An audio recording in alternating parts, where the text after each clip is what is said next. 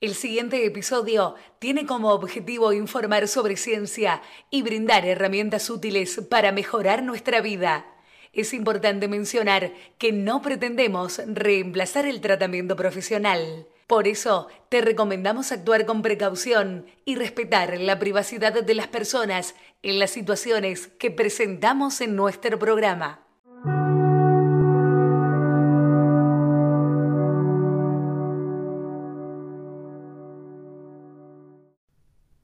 Al fracaso, la pérdida de un ser querido, no poder hablar con los que querés, sentirte solo a pesar de estar acompañado. Esta y muchas otras cuestiones las vemos hoy en este capítulo con tu científico favorito, Juan Pablo. Recordá siempre tus preguntas, mandarlas a aprendeymejor.gmail.com Y arrancamos. Hola a todos, ¿cómo están? Vamos a arrancar con la sección de preguntas del día de la fecha. Vamos a estudiar un caso particular que se ofreció una chica llamada María de Madrid, España, la cual me dice que tiene problemas con su familia, que ha intentado todo y ya no sabe qué hacer. Lleva dos años así y siente que está en un callejón sin salida.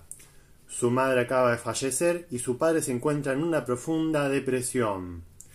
María tiene dos hermanos mayores, pero ellos viven en otros países y no pueden estar con ella.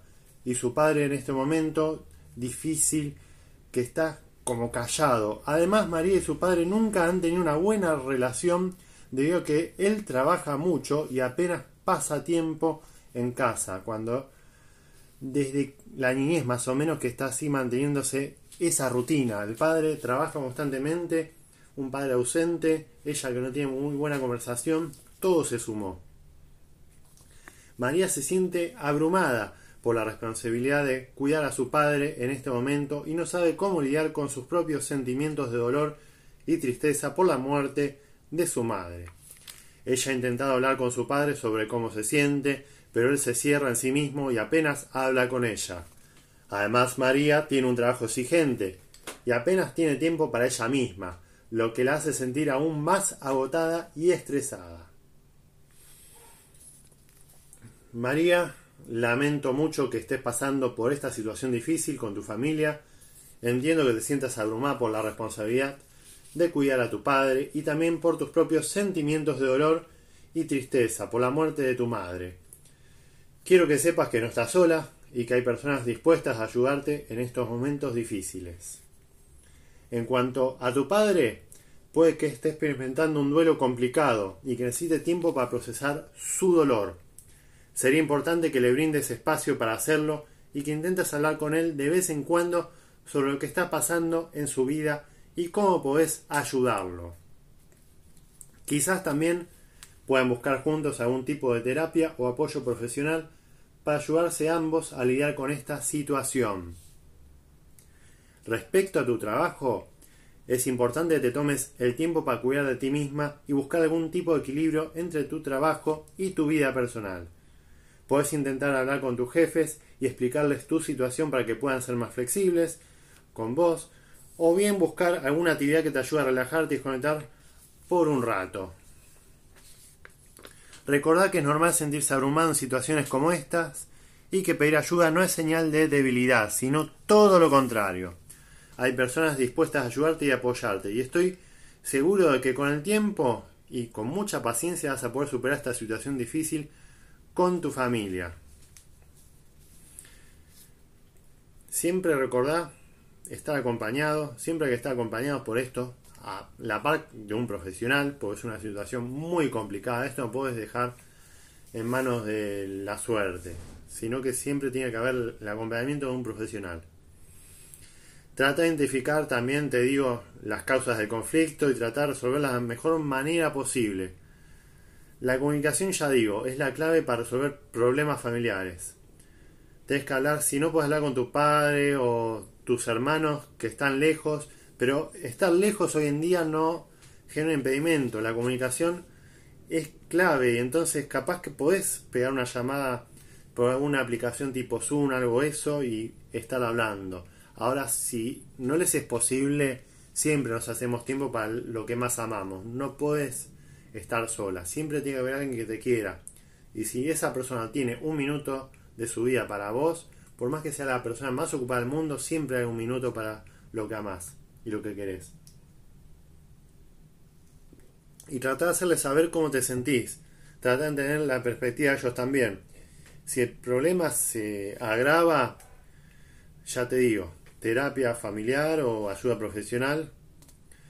Y sobre todo, cuídate a vos misma en este proceso. Trata de encontrar actividades que te ayuden, mantenerte positiva, dedicar tiempo a tus hobbies y a las personas que te hacen sentir bien. Recordar que el camino para resolver los conflictos familiares no siempre es fácil, pero bueno, siempre paciencia, perseverancia y amor para lograr una solución. Así que bueno, ese caso la verdad que quería atenderlo un poco más, hablar un poco más en profundidad porque a mí me pasó hace unos años atrás ya que había perdido a mi madre y sé lo que es pasar por no poder hablar bien con tu familia y demás cosas, así que siempre no, se sientan solos y si quieren escribirme y compartir más de este tipo de historias, con gusto los voy a escuchar, ¿sí? Con un gran gusto los voy a escuchar, no tengo problema. Si no quieren dar el nombre o algún dato, no se preocupen, díganme, no quiero dar mi nombre y punto. Yo mantengo el anonimato. Muy bien. Pasemos a otras preguntas. Acá me están preguntando Romina de México. Me gustaría saber cuál es la mejor manera de superar el miedo al fracaso y seguir adelante con los proyectos que me esté planteando, más ahora que he terminado mi carrera. Bueno, Romina, muchas gracias por tu pregunta. El miedo al fracaso es muy común, pero no debemos dejar que nos detenga, ¿sí? Lo mejor es que aprendas a manejarlo y convertirlo en la motivación para seguir adelante. Hay muchas estrategias como siempre digo, visualizar el éxito que tengas, trabajar el autocontrol y la confianza en vos misma, aprender los errores y no te rindas, seguir luchando por tus objetivos. Bueno, acá me escribió David de sería Salta Argentina. ¿Cómo puedo identificar mis fortalezas y debilidades para maximizar mi potencial? Hola David. Muy buena pregunta. Para identificar tus fortalezas y debilidades, puedes hacer una lista de las mismas, como bien decís, y tus limitaciones en diferentes áreas de la vida, como el trabajo, tu relación, la salud, demás. También preguntarle a tus amigos, algún familiar, capaz que tiene una perspectiva diferente que vos no veas y te remarque, mirá, para mí vos tenés esto positivo, o me parece que siempre está fallando en esto, esto puede ser una debilidad. A veces uno mismo no ve sus debilidades, sus defectos, o capaz que muchas veces al contrario, ¿ve? Yo creo que la mayoría de los casos pasa eso, al revés, que ves muchos defectos y no ves algo positivo. Y capaz que alguien cercano a vos te lo puede decir. Una vez que tengas determinado en lo que sos bueno y lo que es mejorar, enfócate en desarrollar tus fortalezas y trabajar sobre todo en las debilidades. Esa es la clave para maximizar tu potencial. Muy bien. Acá me preguntó Ana de Colombia ¿Cuál es tu consejo para mantener la motivación y la disciplina para alcanzar mis metas a largo plazo? Hola Ana, muchas gracias por la pregunta. Mantener la motivación y la disciplina a largo plazo va a ser siempre un desafío, pero no es imposible. Es importante tener un plan claro y realista, establecer metas a corto y largo plazo y celebrar los logros en el camino. También es esencial que te rodees de personas que te apoyen y te inspiren Recordá, no te rindas si encontrás obstáculos en el camino. Cada fracaso, como digo, es una oportunidad para aprender y crecer. Bueno, acá me escribió Pedro de Guadalajara, supongo que es México, no me sí, supongo que sí. ¿Cuál otro? A ver, ¿no? ¿Cómo puedo superar la procrastinación y ser más productivo? Hola Pedro, justamente voy a hablar de procrastinación en el próximo episodio, así que no se lo pierdan. Es un enemigo obviamente común en la productividad, pero hay muchas maneras de superarla. Identifica qué estás procrastinando, por qué te sentís abrumado, por qué te falta motivación, por qué te distraes fácil, ¿sí? Una vez que entiendas qué razón tiene esa procrastinación, vas a las soluciones adecuadas. Pero bueno, te doy como técnicas para superarla. Establecer los objetivos, como bien lo dije en mis episodios anteriores, cómo hacer un plan de objetivos. Tratar de hacer objetivos pequeños y alcanzables, crear un horario de trabajo con plazos realistas, eliminar las distracciones, recompensarte por lograr objetivos y dividir el trabajo en tareas más pequeñas y manejables. También, como he nombrado varias veces, la técnica Pomodoro, que trabajes en intervalos de tiempo corto y enfocado, seguido de pausas regulares. Y también recordar que no debe ser demasiado duro, ¿sí? Nunca se sobreexijan, porque a veces vamos a tener días que son menos productivos. Lo importante es que se mantenga la persona enfocada, su motivación a largo plazo, y bueno, espero que te haya servido esta información. Perfecto. Vamos a pasar a ver. Ahora preguntas que sean diferentes, porque si no son todas las mismas. Bueno, acá me pregunta Laura de Colombia, ¿cómo puedo desarrollar una mentalidad positiva? Algunos consejos que te doy para desarrollar una mentalidad positiva es que te enfoques, obviamente, como bien lo estamos diciendo, en lo positivo. Practica la gratitud, que es algo que recalqué varias veces. Rodeate de personas positivas también. Y tenés que traer una actitud siempre de aprendizaje y crecimiento constante. Acá me pregunta, a ver, de Chile, Mariano. ¿Cómo puedo aprender a manejar mis finanzas? Mira, algunos consejos.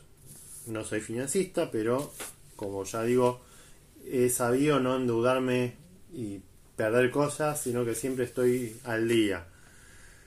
Hacete un presupuesto, controlar los gastos, ahorrar para emergencias y también buscar fuentes de ingresos adicionales. Nunca te quedes con una sola cosa, siempre busca algo adicional para ir ahorrando.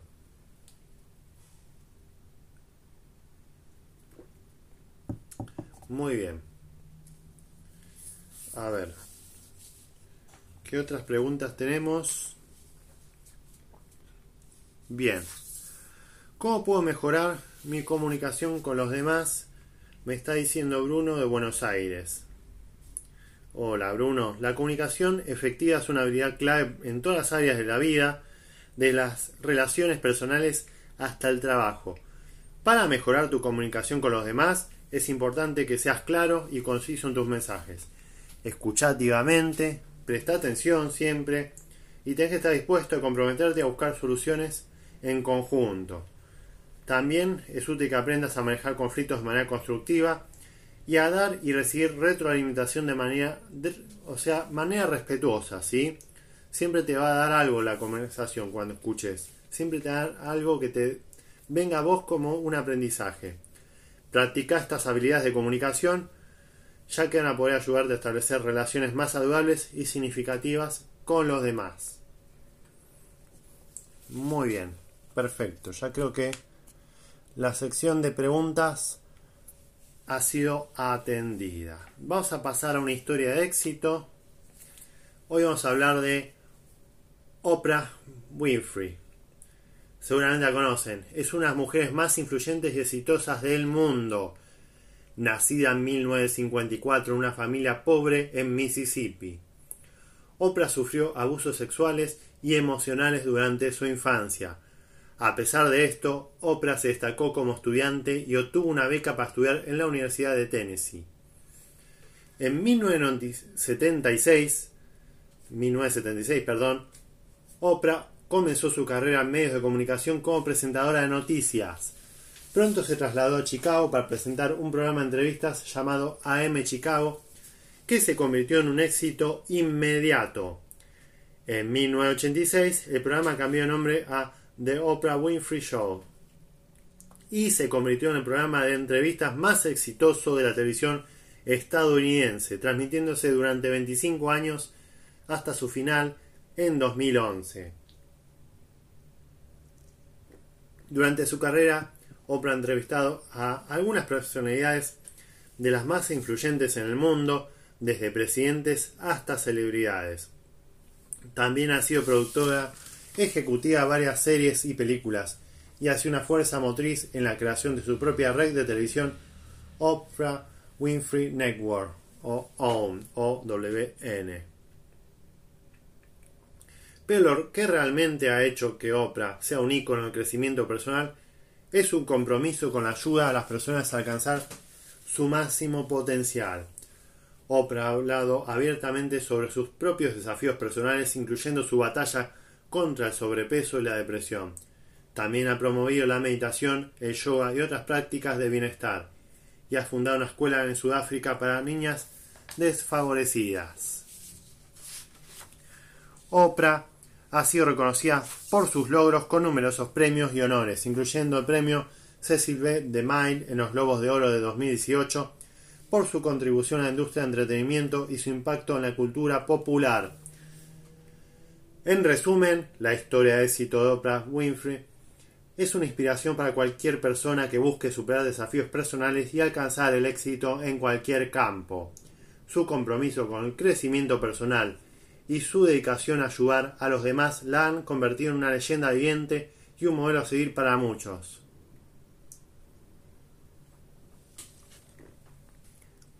Saludos ahí, Troll Faceman. Me encanta aprender en estos podcasts. Gracias, te agradezco que te guste. Bien, ahora les voy a compartir algo que me pasó hoy. Me había llegado justo un pequeño diario. Ahí había, entre muchísima publicidad, encontré un escrito. Dije, ¿por qué no leerlo acá en el canal como para compartir noticias y escritos de otras personas, otros autores que quieran expresar su idea y tal vez no llega tanto y capaz que alguno escucha y le sirve. Se llama Romper la inercia, es la licenciada María Galimberti. Múltiples pueden ser los motivos que nos ayudan a dar ese primer paso con la práctica deportiva o de la actividad física. Podemos comenzar saliendo a caminar, a correr, a andar en bici con un amigo, a averiguar sobre alguna actividad o por prescripción médica pero luego esta situación es otro asunto el sostener y continuar con la rutina de movimiento. A la mañana temprano o después de un día agitado llega el momento en que nos tenemos que predisponer para comenzar con la práctica. No importa el momento del día, nos preguntamos si ir o no.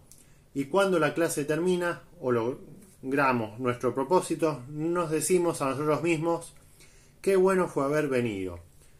Muchas veces el profe o el grupo nos alientan e incentivan, pero lo fundamental está en nosotros, en la motivación de llevar adelante la práctica. Que cada uno pueda encontrar ese motivo, proyectarse con fuerza y determinación para continuar a pesar de las diferentes situaciones que nos van sucediendo, es algo que hay que encontrar. Como en física, cuando un cuerpo tiene que romper con la inercia, de la misma manera debemos romper con nuestros prejuicios y cansancio, que muchas veces es mental y no físico. Esto nos, esto nos proyectará hacia el comienzo de la práctica de la actividad física. Bueno, era un pequeño escrito ahí que vi, que dije, mira, justo habla de un poco de el tema de la motivación, ¿sí? Y también la energía, el tema de estar más sano. Entonces me pareció importante darle un vistazo, que recién lo acabo de leer con ustedes. Les comento que yo comencé de vuelta a actividad física con natación hoy, particularmente. Llevo haciendo natación desde muy chico. mi madre me había llevado a hacer natación en realidad. No es que yo le pedí, sino que parece. igual también creo que un poco porque también me había hecho el médico por mi tema de salud que tenía algo en el pecho, ¿sí? Para desarrollar mejor los músculos, respiración. Entonces, un cúmulo de cosas fue que vaya dándose la oportunidad de que vaya a hacer esa actividad. Como muchas otras que después, ya después de natación, no sé, artes marciales y demás, que yo lo planteé a mis padres y no ellos a mí, sino que de mí salió. Quiero hacer esto, quiero hacer aquello. Y siempre fui una persona así, que quiero hacer algo y me lo planteo y lo intento. Eso se llama neuroplasticidad, tratar de crear nuevas conexiones entre las neuronas del cerebro y todo ayuda. Todo lo que sea nuevo, anímense, inténtenlo. No importa qué edad tengan, nunca hay edad para empezar con algo. Por más que les dé miedo que fuera. Inténtenlo, van a ver que les va a servir a cambiar la cabeza para bien. Bien, voy a pasar ahora a otro escrito. Esta vez vamos a hablar de Natalia Zuleta. Me salió una noticia, más o menos para ver. Quería compartir, ya lo había leído yo, pero quería compartirlo con ustedes también este escrito. Bueno, Natalia Zuleta es una multifacética mujer que se ha dado la tarea durante los últimos 20 años de liderar importantes procesos de innovación en creatividad y sostenibilidad en el Colegio Gimnasio Fontana en Bogotá, Colombia, en donde se desempeña como directora de Mercado e Innovación. En 2017 produjo el documental de cine El despertar de una nueva educación, que aborda la relevancia de desarrollar el pensamiento creativo en el mundo actual. Escribe una columna al diario La República. En palabras de ella, el mundo necesita cada vez más de nosotros y nosotros de él. La interdependencia implica una enorme responsabilidad como especie. Podemos inventar nuevas tecnologías, descubrir nuevos planetas y horizontes para nuestros sueños. Pero desde que nos cambiemos en nuestro interior, la realidad no podrá ser transformada. Julio Verne lo advirtió con una claridad acertada. La Tierra no necesita nuevos continentes, sino nuevos hombres. El ejercicio humano de revisitar la historia y las vivencias personales jamás podrá ser el de las máquinas, y allí reside nuestro potencial ilimitado.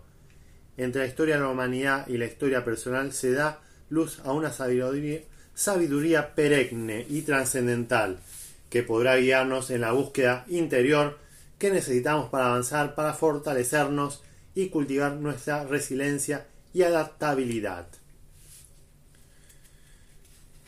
Bien, perfecto. La autora nos propone tres principios. El primero de ellos es reconocer en nuestra espiritualidad una nueva perspectiva para explorar el mundo renunciando a emitir juicios y a restringir nuestro avance por diversas limitaciones. En segundo lugar, nos invita a reconectar con el potencial creativo que habita en cada uno de nosotros a manera de ejercicio para salvaguardar nuestra resiliencia para movernos desde la convicción y no desde el miedo. Como tercer pilar nos invita a asumir la sostenibilidad de la realidad por medio del reconocimiento de nuestra evolución para reconocer hábitos claves, empáticos, compasivos y responsables. Podemos renunciar, reinventar, y movernos hacia una revolución que esté dada no por lo material, sino por lo espiritual, para encontrarnos con lo que verdaderamente nos hace grandes. Bien. Una forma de repensar la vida a través de las, las lecciones aprendidas y estos tres principios se interconectan por la reinvención, la espiritualidad, la creatividad y la sostenibilidad. ¿Qué tienen los viajes que arrasan con el mundo conocido y extienden la perspectiva de quienes se embarcan en el encuentro de lo desconocido? Acá nos está diciendo, esta narración que hizo ella se incubó hace ya un año en uno de sus viajes por el mundo. Siempre he creído que viajar es alimentar el alma y aprender lecciones de la vida. La magia de los viajes radica en que en medio de la diversión se gestan grandes reflexiones en lugares desconocidos en la comparación de los amaneceres habituales. Este libro, bueno, el libro de ella, que no sé si está citado acá, Tres Principios para la Reinvención, dice, este libro nos presenta aspectos con el desarrollo tecnológico, la crisis climática y los efectos devastadores de la pandemia como un punto de convergencia que nos confronta con infinidad de interrogantes que nos cuestionan sobre el sentido de la vida, nuestro propósito y elecciones en un camino lleno de aprendizajes y desafíos que pueden sobrepasarnos y llevarnos a hacer un alto en el camino de replantear el futuro. Saludos ahí a Cintia que pasó a visitar. Bien, hoy no hice en este episodio el tema del top de pelis y libros porque ya cité dos escritos que me parecieron interesantes. Y como sí, también es verdad, no solamente hacer actividad física, sino el viajar, cómo nos abre la mente, vemos otras realidades, otra manera de vivir, que muchas veces no tiene que ver con nuestra vida cotidiana, y eso es buenísimo.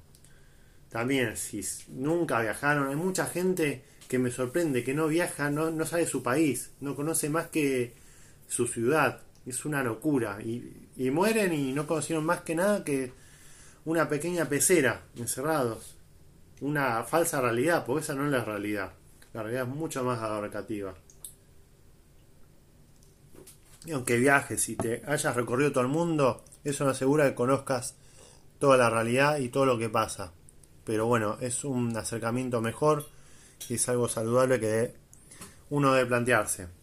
Incentiven si tienen hijos a que viajen, a que lo intenten, porque cada vez que son más grandes se complica más, pero bueno, no es imposible también. Así que bueno, me alegra muchísimo haber podido pasar a hablar sobre este compendio de libros y también sobre el caso que tocamos hoy sobre la pérdida de un ser querido, el problema de comunicación, abarcamos muchos temas, hoy fue un popurrí de todo, así que me encantó. Y bueno, recuerden para los que tengan preguntas, siempre me a escribir a aprende mejor todo junto arroba gmail.com. Te saluda tu científico favorito Juan Pablo y nos vemos en el próximo capítulo.